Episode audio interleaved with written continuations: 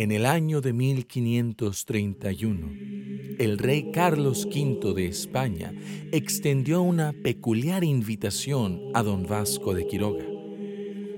El rey conocía ya la buena reputación del juez y confiaba que su presencia en la Nueva España traería orden y estabilidad a la colonia, por lo que el rey no le designó cargo alguno de manera directa, sino que peculiarmente, le ofreció cualquier cargo que el Vasco quisiera. Esto fue al principio un dilema para Vasco, quien tuvo que recurrir a medidas poco convencionales para tomar una decisión. Y una vez convencido de cuál sería su rol, pidió una audiencia con los reyes de España.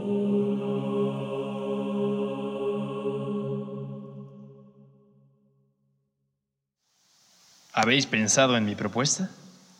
Os ofrezco cualquier puesto en la Nueva España. Nombradlo y será vuestro. Sí, Señor mío. He podido orar y pedir luz al Espíritu Santo y he llegado a una decisión. Humildemente os pido que me enviéis como oidor de la segunda Real Audiencia que ha de tomar forma con el retiro de Cortés.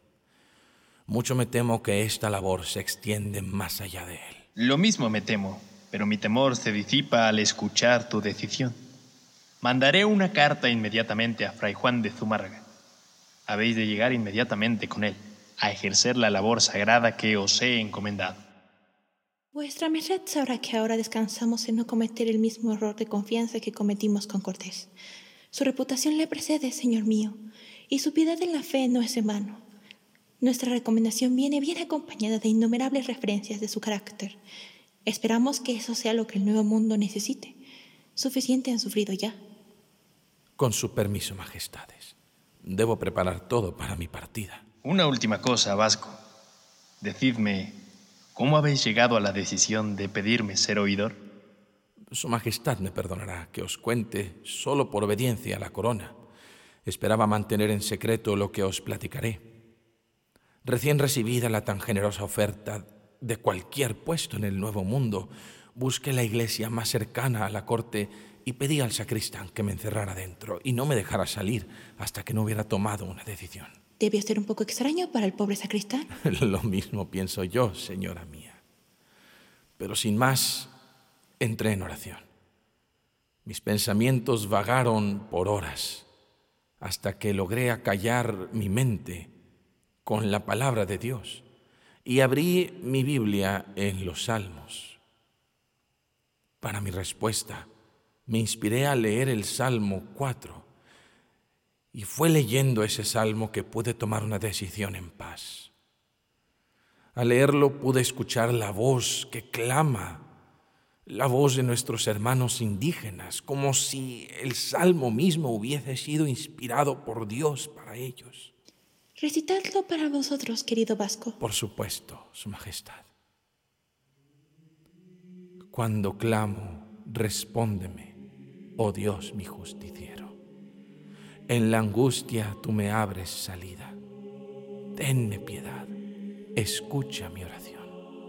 Vosotros hombres, ¿hasta cuándo seréis torpes de corazón, amando vanidad, rebuscando mentira? Sabed que Yahvé mima a su amigo. Yahvé escucha cuando yo le invoco. Temblad y no pequéis, hablad con vuestro corazón en el hecho y, y silencio. Ofreced sacrificios de justicia y confiad en Yahvé. Muchos dicen, ¿quién nos enseñará las cosas buenas? Alza sobre nosotros la luz de tu rostro, Yahvé Tú has dado a mi corazón más alegría que cuando abundan en ellos trigo y vino nuevo. En paz, todo a una, yo me acuesto y me duermo, pues solo tú, Yahvé, me asientas en seguro.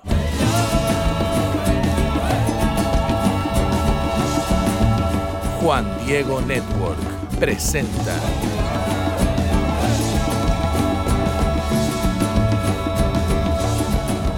Data Vasco, el español que se hizo indígena.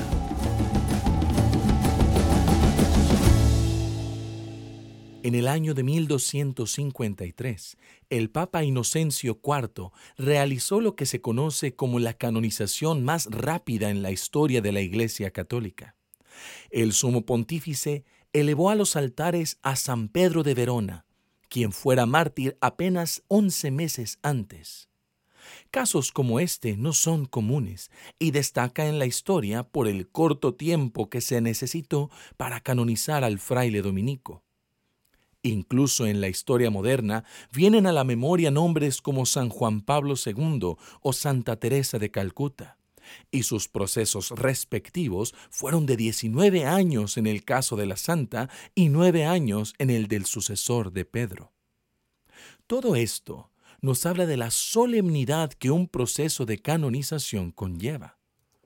Por lo que nos llama la atención el hecho de que para don Vasco de Quiroga, quien falleció en 1565, apenas en 1997 hubiera comenzado un proceso por el ahora emérito arzobispo de Michoacán, el cardenal don Alberto Suárez Inda. El guía principal de nuestra historia, el padre Pablo Arce, nos platica del proceso de canonización de Vasco de Quiroga. Eh, en relación con el proceso de canonización de Vasco, una primera cosa que surge es por qué se tardó tanto en el inicio del proceso de canonización. Vasco murió en 1565 y el proceso de canonización se abrió hasta 1997. ¿Por qué? Es algo que incluso en Roma pues les llamó poderosamente la atención y preguntaron por qué se tardaron tanto. La respuesta es que eh, en el siglo XVI y todo el, casi todo el XVII no se abrió ningún proceso de canonización en América, como que estaba olvidado, nunca pues los reyes se preocuparon de que en América hubiese gente ejemplar. El primer proceso de canonización se abrió en Perú, que, culminó pues con la canonización de Santa Rosa, Santa Rosa de Lima, y es porque era sobrina del virrey de Perú, que fue el que movió la causa en 1680 y tantos, ¿no? Eh, en, la Nueva España, en 1776, uno que fue rector del Colegio de San Nicolás que fundó Vasco, pues intentó iniciar ese proceso y escribió una vida del ilustrísimo eh, eh, obispo don Vasco de Quiroga, que conocemos, es la segunda biografía mm, en forma que tenemos de Vasco, y entonces, pero no se inició el proceso. Pero, ¿Qué es un proceso de canonización? Para esta pregunta, escucharemos al padre Abraham Díaz Hernández, juez de la causa de canonización de Vasco de Quiroga. Cuando se da este proceso, tiene que iniciarse de una manera pues adecuada, en donde tiene que ir cumpliendo varios presupuestos jurídicos. Uno, que la persona pueda eh, después de cinco años de muerta o de fallecida, se inicia el proceso, no antes, sino después de cinco años. Y esto no tiene que pasar 30 años. Y en el caso que ahora nos ocupa de Vasco de Quiroga, es una causa histórica porque pasaron más de 450 años de que él murió y puede ser canonizado toda persona, toda persona, hija de Dios, bautizada, y que pueda brillar en su vida y también en su muerte con una fama de santidad, que haya vivido las virtudes, las teologales, las cardinales, de una manera heroica. Y estas dos circunstancias, la fama de santidad y las virtudes, sea un, un que, una fama que se pueda transpirar, que se pueda dar de una manera espontánea, de una manera permanente y de una manera duradera. Y entonces, este proceso que se hace de canonización tiene que vilumbrarse además de pedir la aprobación de los obispos de la provincia eclesiástica, de la conferencia episcopal, tiene que pedirse el Niki Lobstadt de la Santa Sede, para que pueda iniciarse este proceso. No hay ningún obstáculo, no hay ningún óbice, todo está bien, no tiene ninguna censura o alguna complicación esta persona que se propone. Cumplieron todos los parámetros para que se declare venerable y después Dios mediante beato y después santo. Apenas el 21 de diciembre del año 2020, el Papa Francisco declaró venerable a Vasco de Quiroga, por lo que podemos ver que la causa avanza. El postulador de la misma causa, el padre Alfredo Ancona, nos delinea puntualmente los pasos a seguir en una causa de canonización. Si hay que investigar todos los escritos o todo lo que se haya escrito sobre el siervo de Dios, de tal manera que también se nombra normalmente a tres teólogos y a un equipo también de historiadores para que puedan investigar todos los escritos. Los teólogos van a ver que no haya ningún error teológico de todo lo que el siervo de Dios, que así se llama en ese momento, haya, haya escrito. Y ellos van a dar también su juicio y van a ser también testigos, van a ser interrogados también al final cuando presentan el trabajo. Si el voto es positivo, entonces ya el, el cardenal prefecto de la congregación de las causas se lo presenta al Papa y el Papa ya da el decreto de venerable. Una vez que ya es venerable, hay que esperar que haya un milagro una causa de canonización depende mucho de poder recaudar testimonio de vida de quienes conocieron cercanamente a la persona en cuestión, por lo que fue imperativo que se anexara la labor de una comisión histórica a la causa.